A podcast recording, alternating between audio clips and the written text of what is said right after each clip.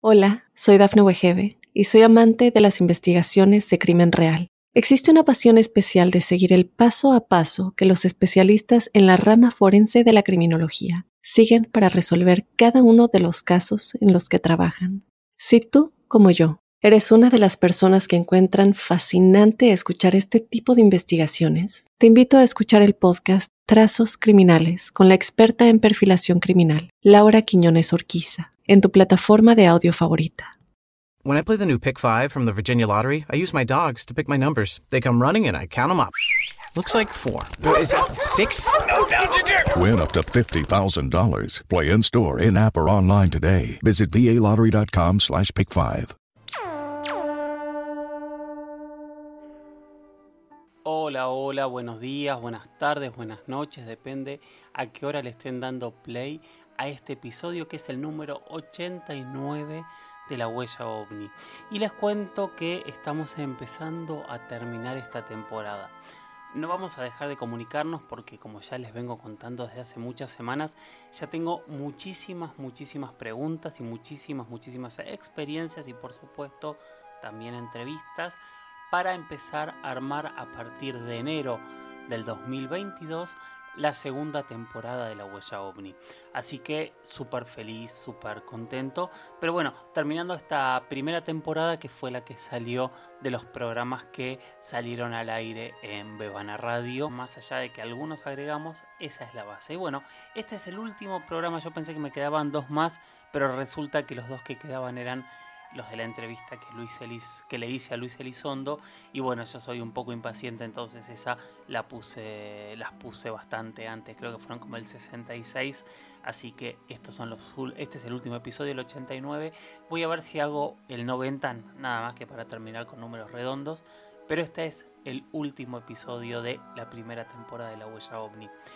Como conclusión, la verdad que tengo que decirles gracias, gracias por el cariño, por la enorme cantidad de mensajes que recibo todos los días. Es asombroso, es increíble. Y nada, prometo no descuidar este espacio y tener muchas, muchas eh, novedades para la próxima temporada que va a empezar la segunda semana de enero.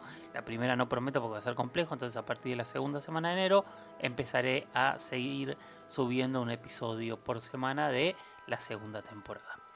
Soy Jorge Luis Zuxdorf, sigan escribiéndome porque esta segunda temporada se va a seguir basando en lo que ustedes me escriban, en sus preguntas, en sus dudas, en sus comentarios, en sus debates y en sus anécdotas y experiencias en primera persona. Para escribirme lo pueden hacer a mis redes. En Instagram soy arroba Jorge Luis oficial. En Twitter soy arroba Jorge Luis S 77 y si no, me pueden escribir a mi mail, que es las historias de George, las historias de George, gmail.com.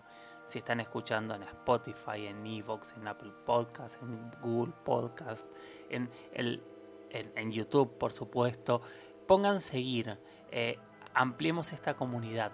Usemos este mes, mes y pico que nos queda para ir recomendando y ver cuánto más podemos ampliar la comunidad para tener más preguntas, más miradas distintos, que eso obviamente nos enriquece a todos. Bueno, vamos con el capítulo 89, último capítulo o anteúltimo, vamos a ver, de La Huella OVNI, temporada 1.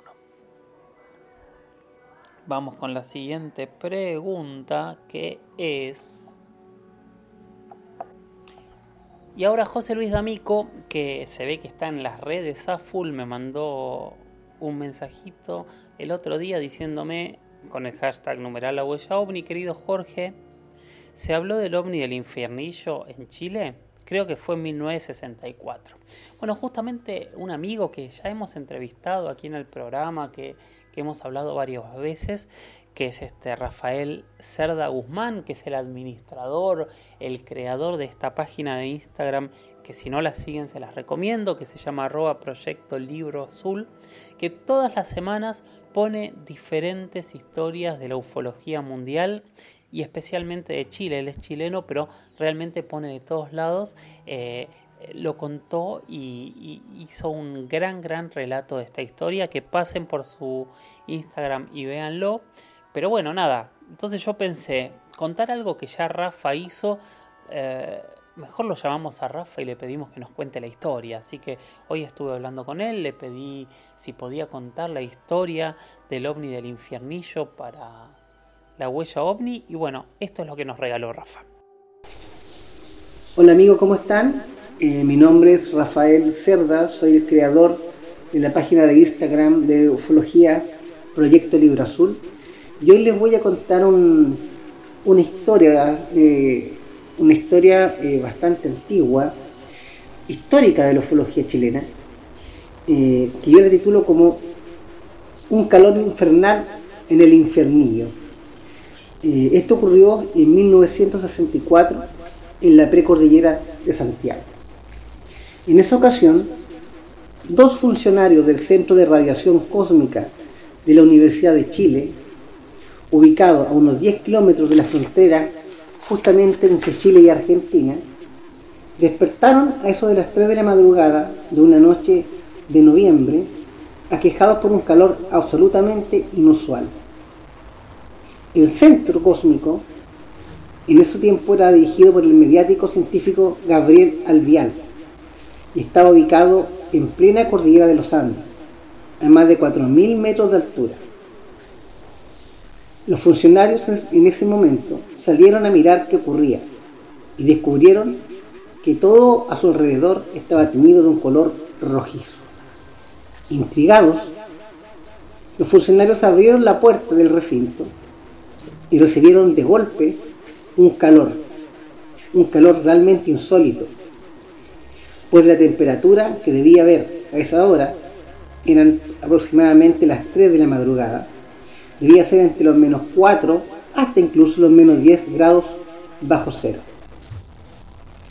Temiendo los funcionarios un incendio y dentro del recinto que además estaba lleno de carísimo instrumental científico, decidieron investigar a fondo descartando rápidamente esa posibilidad. Finalmente en ese momento determinaron que la luz venía de otro lugar, por lo que entraron a su habitación y cerraron los accesos. Al otro día, tras realizar los cambios de los instrumentos de medición que supuestamente estaban averiados por lo ocurrido, tomaron su citroneta, un vehículo que en Chile se conoce como el modelo 12B, de la marca Citroën y volvieron a Santiago. Al poco rato, este vehículo se les echó a perder. Primero se apagó la radio y luego el motor dejó de funcionar. Lo que hizo que el conductor se bajara de, de este vehículo para poder descartar algún problema electrónico o un problema en el motor. Y fue entonces cuando escuchó un martilleo, un ruido muy inusual en pleno bosque.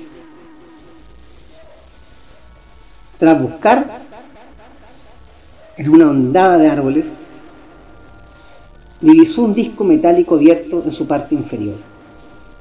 En el centro de este vehículo ingenioso, que él lo describió como de 30 metros de diámetro, o sea, era bastante grande el platillo, había varios seres de aproximadamente 90 centímetros de estatura vestidos con un traje apegado al cuerpo de color verdoso, que aparentemente, por lo que él divisó, estarían reparando el disco volador. Llamó a su compañero, que también estaba buscando el, ruido el origen del ruido en otra parte del lugar, y ambos presenciaron este increíble espectáculo. Tras notar que estaban siendo observados, estos seres extraterrestres entraron al platillo volador rápidamente y se fueron a la usanza alienígena. La nave tomó un poco de altura, se estabilizó en el cielo y partió raudo el espacio infinito a una velocidad inimaginable para la época. Apenas desaparecieron y el ovni lo dejaron de ver, la citroneta extrañamente volvió a funcionar la radio volvió a tocar.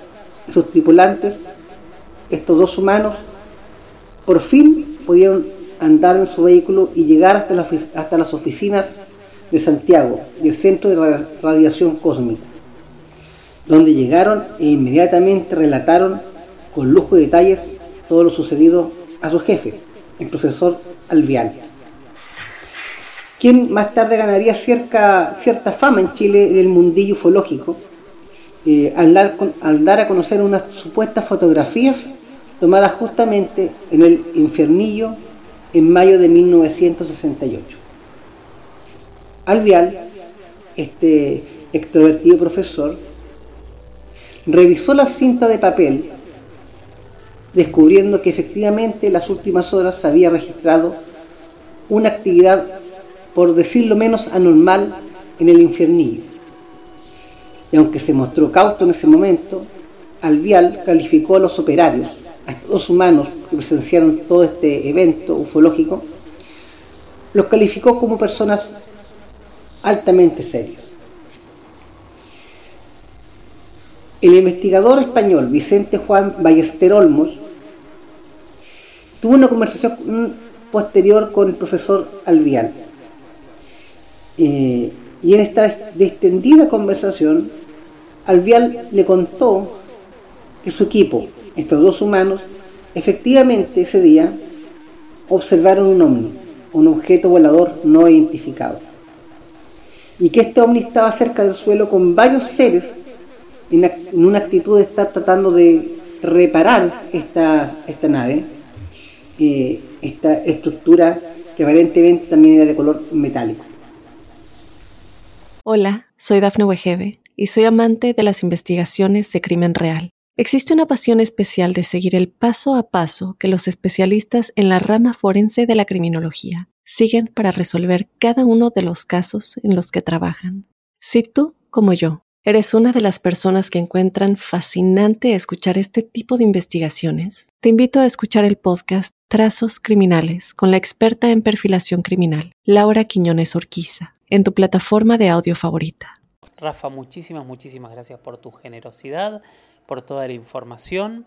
Eh, recomiendo que sigan arroba proyecto libro azul. Ahí tienen toda la info y todo el trabajo que hace Rafa y que de alguna manera eh, él es uno de los grandes revolucionarios, creo yo, de, las redes sociales, los nuevos eh, influencers del tema ovni. Síganlo que realmente vale la pena toda la información que él coloca constantemente en sus redes. Seguimos con nuestra próxima pregunta, nuestro próximo tema, que ya sé cuál es, pero todavía no sé quién lo dijo, así que si me disculpan voy a ir a la información lentamente. Ustedes saben que no todo es tan fácil para mí en el mundo.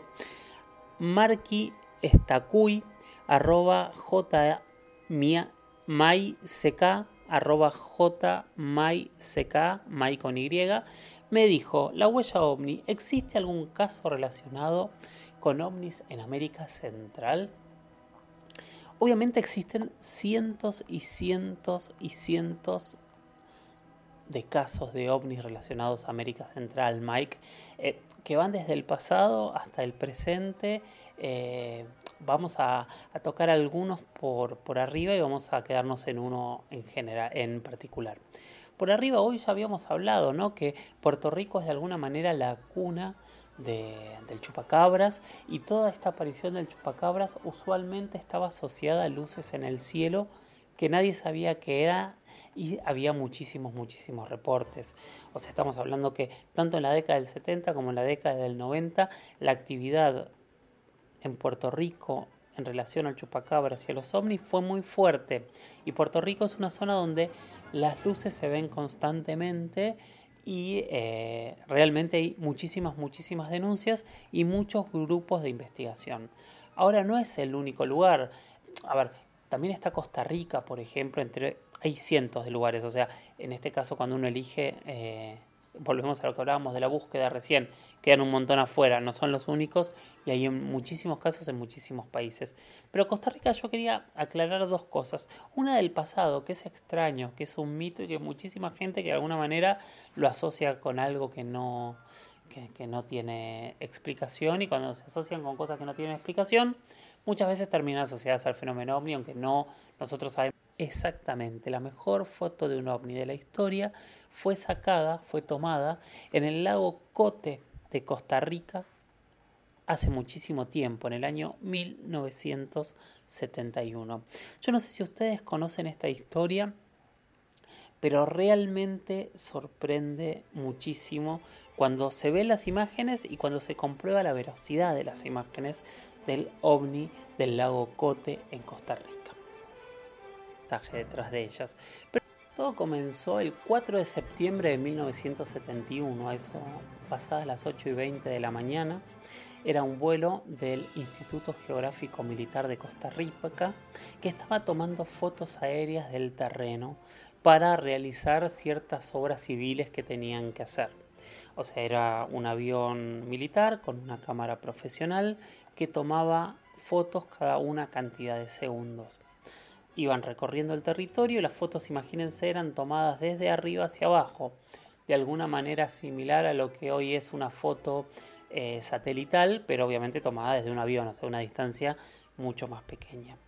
Bueno, durante ese día se tomaron cientos y miles, diría, de fotos, relevando gran parte del territorio que tenían que relevar. Hasta ese momento no hubo nada extraño, pasajeros, pilotos no vieron nada extraño, regresaron a, al hangar, regresaron a sus oficinas y cuando días después empezaron a revelar las fotos, en una de las fotos, una sola de las fotos, se encontraron algo muy extraño.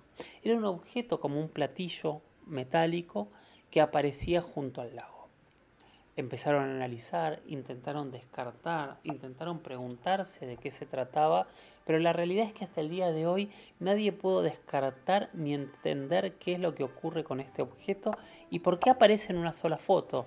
Y acá aparecen las dos opciones, ¿no? Si un error no parece haber sido porque debería haber aparecido en más fotos, no parece un reflejo de ninguna manera y lo que dicen es que pasó una velocidad muy grande para pasar en el intervalo de la foto, si no aparecer en la foto anterior ni en la siguiente. O que era un OSNI, ¿no? Que estaba llegando o, metiéndose debajo del lago. Que las dos opciones podrían ser válidas y en realidad tampoco son taxativas, o sea, pueden ser las dos cosas. Puede haber este, llegado a gran velocidad y haberse metido dentro del lago. Lo sorprendente es que nadie vio este objeto que apareció en las fotos, pero a diferencia de otro tipo de objetos que enseguida se entiende que son aves, que son eh, eh, insectos, que son reflejos, que son eh, flares, que son cualquier cosa en este caso, si ustedes ven la foto se van a sorprender con, con la imagen que tiene. Y por eso pasó a la historia como la foto del mejor ovni Así que sí, sí, sí, por supuesto, hay casos en, Latino, en Centroamérica y este podría ser uno de los casos testigos, pero realmente hay muchísimos, muchísimos más casos para hablar del fenómeno ovni en América Central. Bueno, y el siguiente tema del que quiero hablar es justamente otra vez hablar de las desclasificaciones. Tema que a mí me encanta, me fascina, porque es uno de los temas en donde realmente encontramos y hallamos y podemos poner un mojón en torno a si realmente hay algo que no sabemos qué es. Y si ese algo que no sabemos qué es, nuestros gobiernos lo investigan. Y si ese algo que no sabemos qué es y que nuestros gobiernos lo investigan, tiene algún tipo de nombre. Bueno, por lo pronto sí sabemos que nuestros gobiernos lo investigan, ¿no? Eh, en casos muy concretos, eh, los gobiernos han admitido y han desclasificado informes de 30, 40, 50 años de elementos que han trabajado y tratado de llegar a conclusiones. Lo sorprendente es que cuando un gobierno desclasifica una información ovni, usualmente las conclusiones que tienen son como muy rústicas, básicas y obvias. O sea, es eh, era una confusión y era tal cosa, eh, la persona era psicótica, o sea, nunca hay una conclusión que quede con una pregunta o que quede con una confirmación que a nosotros nos genere una sorpresa. Entonces, cuando ocurren estas cosas, yo siempre me pregunto, si realmente llegaron a esa conclusión, ¿por qué no lo dieron a conocer en el momento? ¿Por qué tuvo ese papel, esos papeles, esas fojas, pasar a, a un cuarto cerrado con llave? Con un letrero y una prohibición de que esa información se hiciese pública. ¿Cuál era la vergüenza de decir que habían investigado algo y lo habían descartado? Es algo que realmente a mí me sorprende mucho cuando yo veo que, por ejemplo, eh, cierta eh, agencia o cierto país desclasifica algo después de que era de 1955 o lo que ocurrió este año con Argentina, ¿no? que desclasificaron eh, las investigaciones del el rally de la vuelta de la vuelta América. De, de, los pilotos chilenos de los cuales hemos hablado que fueron abducidos. Hola, soy Dafne Wegebe y soy amante de las investigaciones de crimen real. Existe una pasión especial de seguir el paso a paso que los especialistas en la rama forense de la criminología siguen para resolver cada uno de los casos en los que trabajan. Si tú, como yo, eres una de las personas que encuentran fascinante escuchar este tipo de investigaciones, te invito a escuchar el podcast Trazos Criminales con la experta en perfilación criminal, Laura Quiñones Orquiza, en tu plataforma de audio favorita. ¿Por qué tanto tiempo después se desclasifica una información? ¿Les dará vergüenza investigarlo? ¿Será porque en realidad decidieron mostrar parte y no nos dan la información completa? Entonces con el rally supimos que la investigación realmente existió, que se llevaron el auto para investigar, que se llevaron la ropa, que hubo un interés oficial. Ahora, no tenemos idea cuáles fueron las conclusiones. Lo mismo ha pasado en tantos casos en Brasil que se han admitido, que ya los hemos contado, como la noche oficial de los ovnis, donde 21 objetos voladores cruzaron el cielo de Brasil y fueron perseguidos por aviones de combate. El Isla Colares en el 77, cuando estos objetos aparecían en el cielo, paralizaban a la gente y los quemaban. Eh, no sé, la cantidad de, investigaciones desclasificadas en Perú, 20 años después, por ejemplo, que ya hablamos cuando desclasificaron la investigación del caso de Oscar Santamaría, el caso de la joya en Perú, este avión de combate que combatió contra el OVNI, que también lo contamos en su momento y que uno de nuestros entrevistados, el comandante Julio Chamorro, fue el encargado de dar a la luz pública 20 años después las investigaciones. Tenemos todas las investigaciones que hay, sí, en Chile se dan constantemente y se publican mientras se van investigando. Eh, tenemos investigaciones en, Europa, tenemos investigaciones en todos los países en donde de golpe eh, toda la información se investiga. Se oculta 20, 30, 40, 50 años y después se abre. ¿Ustedes qué piensan de esto? A mí en lo personal me pasan dos cosas. Primero me pasa que me sorprendo, me maravillo y las primeras veces que me acerqué a este tema y vi que había realmente investigaciones oficiales dije, wow, X-Files tenía razón, wow, las conspiraciones realmente tenían razón. Y con los años me di cuenta que sí, tenían razón, a veces Obviamente la ficción exagera, a veces la realidad sorprende a la ficción, pero realmente son cosas que ocurren y realmente de una u otra forma todas estas películas están basadas en algunas de estas teorías que dicen que esto de tal o cual forma podría haber ocurrido. Si hay alguien de Hollywood escuchando, creo que nos debemos la película de Roswell. Creo que nos debemos la película de Roswell. No tengo dudas de, que es una gran película que todavía al día de hoy nos falta. También es uno de los temas, ¿no? Que se ha clasificado, desclasificado y reclasificado tantas veces que también nos, nos sorprende. Ocurre hasta con el Área 51, que fue negada hasta la década del 2000. Hasta la década del 2000 Estados Unidos decía que el Área 51 no existía. Entonces hay muchísimos temas, muchísimo secretismo y muchísimas verdades a medias que, con el tiempo empiezan a admitirse, que nos hacen o nos dejan pensado, eh, parados en un lugar donde pensamos y analizamos qué es lo que ocurre sin tener muy claro qué es, pero claramente hay alguien o algo por algún motivo que conocemos o desconocemos que nos esconde gran parte de la información. Y por eso es necesario, por eso está bueno y por eso es tan importante escuchar a gente como la nota que vamos a tener en poquitos, poquitos minutos con Luis Elizondo. Porque justamente es eso, es alguien que tiene la claridad mental, tiene la experiencia y ha estado de los dos lados del mostrador, ¿no? Ha estado del lado del investigador que guardaba la información para los gobiernos y hoy está del lado donde se encarga de difundir tanto la información que él hizo pública o que él investigó, como la de otros personajes que también se han encontrado ante cosas realmente increíbles, sorprendentes y sin explicación. Un poco la desclasificación para mí es uno de esos grandes puntos entonces en donde decimos que el fenómeno ovni existe. Y a partir de ahí nos preguntamos qué puede ser. Bueno, gracias por haber llegado hasta acá. Bueno, sí, estamos terminando esta primera temporada. Para mí es un orgullo, un honor. La verdad que eh, estoy feliz, estoy feliz y quiero agradecerles a ustedes que son los únicos responsables. Tengan paciencia, va a ser un mes y un par de semanas hasta que empiece la segunda temporada. Por supuesto voy a avisar por todas mis redes. Gracias por estar ahí. Y mientras tanto, lo que digo siempre, sigan capacitándose. Tratemos de entender y de buscar explicación absolutamente a todo lo que hay en el cielo.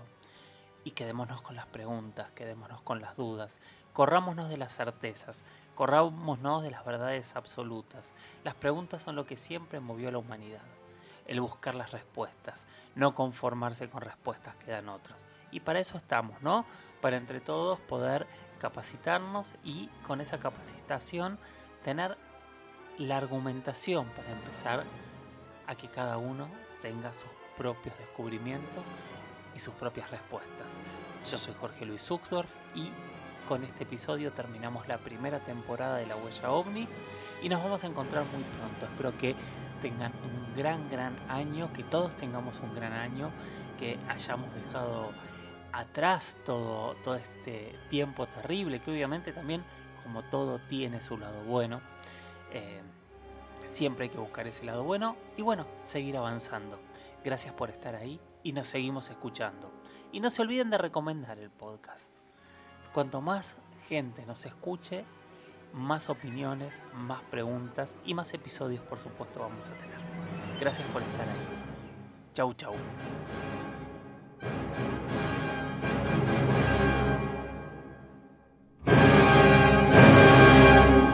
Hola, soy Dafne Wegebe y soy amante de las investigaciones de crimen real. Existe una pasión especial de seguir el paso a paso que los especialistas en la rama forense de la criminología siguen para resolver cada uno de los casos en los que trabajan.